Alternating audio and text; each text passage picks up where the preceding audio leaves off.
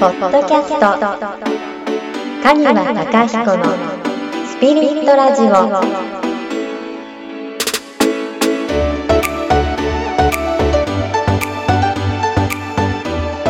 あ本日もお願いします。はい、じゃあ始めます。はいえっと今回もちょっと質問いただいてるんですけれども、はい。はい、えっと今回占いとの付き合い方うん。っていうことです。占占い師さんとか？占いとの付き合い方。そうですね、占い師さん。そうです。見てもらうときにその自分の合った占い師さんだったり、うん。それからえっと占い内容たくさんあると思うんですけど。うん。そういったものの選び方だったりあと見てもらった時のその生かし方だったりそれから注意点だったりっていうことみたいです。はい、っ占いの種類っていうのはその手相だったりとかそのカードだったりとかそういう感じですかね。ていうことだと思います。はい、もはいはいはいうすごいたくさんのねありますもんね。占い師さん。はい、占い行かれますか？で私はあの今まですごい興味はあるんですけれども、今まで利用したことがなくて、んっていうのはそうですねこの質問にあるのと同じような感じなんですけどそのどんな占いで見てもらうのがまずいいかだとか、うん。あとはその占い師さんも本当にたくさんいるので、うんうんまあどの人に見てもらったらいいのか、うんっていうのも自分ではちょっと選びもらった後に、うんその言われたことを、うん。あのどう受け止めてったらいいかっていうちょっとちょっと怖さもあって、うんうんうんうんすごく悪いこととか言われてしまったら、うん聞き流せないしどうしようかなっていうようなうん。ちょっと怖さがあってなかなか私は踏み込めずに、うん。興味はありつつみたいな感じで今まで来ちゃったんですけれどうん。も。はいなるほどなるほど。僕はねはいあるんですよ占い師さんお世話になったこと。あそうなんですねただねはい人生ではいたった一人だけ。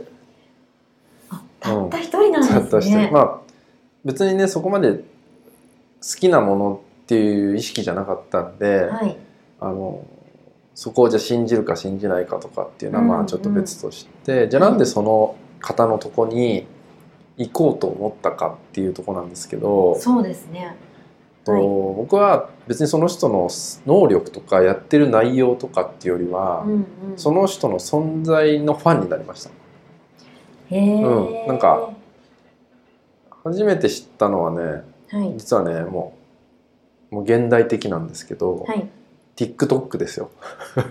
えー、TikTok をやってる占い師さんでなんか、はい面白かったんですよ見てて。なんかすごく表現 自分を表現しててなんか面白いなこの人って思ってて、はい。でなんかその雰囲気に触れたいって思ってはい。あのお願いしたんですよ。そのセッション占いの。うん。の、なんでなんだろうな。導いてもらうとかはいその自分のそのじゃあ先を占ってもらうっていうことは二の次というか別にそれがメイン目的じゃなくて。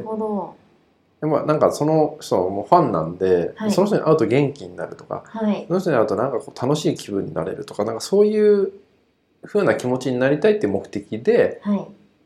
行ってたって感じ。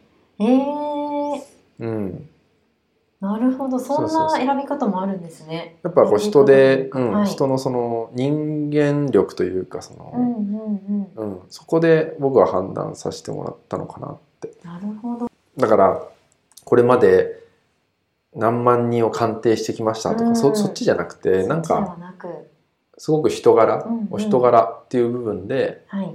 あの会いたいなこの人にはっていうのがありましたね。なるほど。そういう視点もあるんですね、ん自分がその人に会いたいかどうか、うん、えー、会ってみたいかどうかっていうことで。そうそうそう。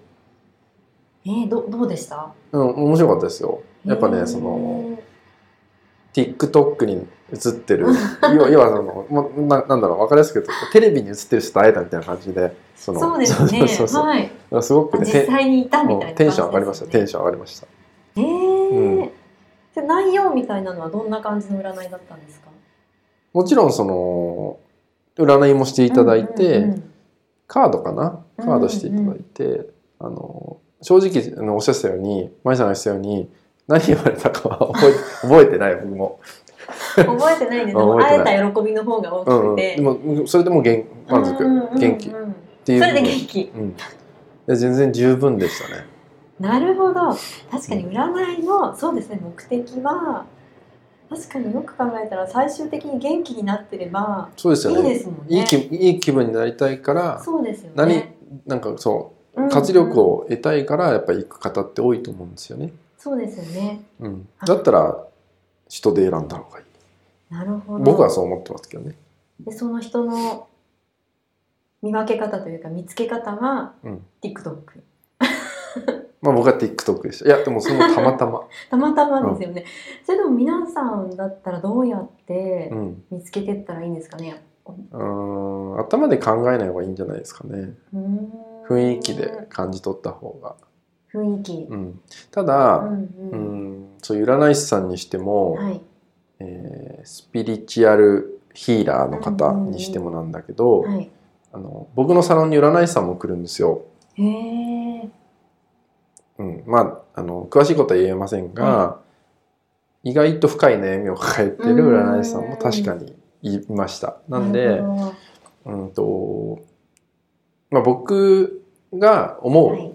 あの選び方になっちゃうんですけど、はい。こういう人はややめといた方がいいよっていう部分うんうんの判断になっちゃうんですけど、はいそういう占い師にしてもスピリチュアルな、はい。あのことをメインにされてる方スピリチュアルっていうのは例えば、まあ、僕が言ってるスピリチュアルとはちょっと違う。世間的に言われてるスピリチュアルとして、例えば、うん、守護霊さんを見るとか、はい。うん、竜竜竜を見るとか、はそのなんかちょっとそういうメッセージを下ろしてもらうとかそっちのスピリチュアルっていう例えにさせていただきたいんですけど、はい。えっと、そういう方々のえー判断の仕方っていうのは、うん。大きく分けて3つあるっぽいです。三つ3つあります。はいうん。1つ目は、はいえっと、悩み事を抱えてないかどうか、その先生が。はい先生自身が悩み事を抱えていないか、うん、いい状態かどうかってことですね。うん。なんか悩みに深くこうんう埋もれてないかってこと。はいで、2つ目が、はい食べていけてるかどうか。食べていけてるかその仕事ではいうん。食べていけてるかどうかですよね。はい。で、3つ目が、はい。自分自身もはい。その例えばじゃあ占いのその内容であったりスピリチュアルであればはい。その、うん、ヒーリングはい。の内容はい。をちゃんと体感してるかどうか、内容を体感しているかどうか。うん、はい。例えば、うん、占い自分自身を占いした時にはい何か答えが出ると思うんですよそこで。はい。じゃあ僕は詳しいことわかんないけどはい。こうするといいこうしない方がいいみたいなはい。選択が出た時に、そうした時にどんな結果になってどうなったのかをちゃんと体感してる人だったりとか。なるほど。なんかそのすごくすごく抽象的なんで分かりにくいかもしれないけど、はい。自分自身がちゃんと体感してることが大事かなって思うんですよ。ん。なるほど。じゃあそれはその自分が選んだ占い師さんに直接問いかけていいた方がいいですよ。うことですか直接問いかける感じでいいんですね。うん。うん、だってうんうん。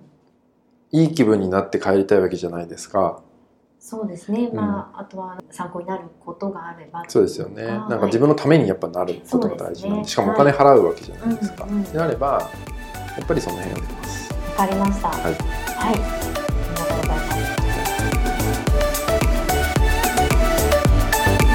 この番組は提供カニワヒーリングサロンナレーション金原舞でお送りしました。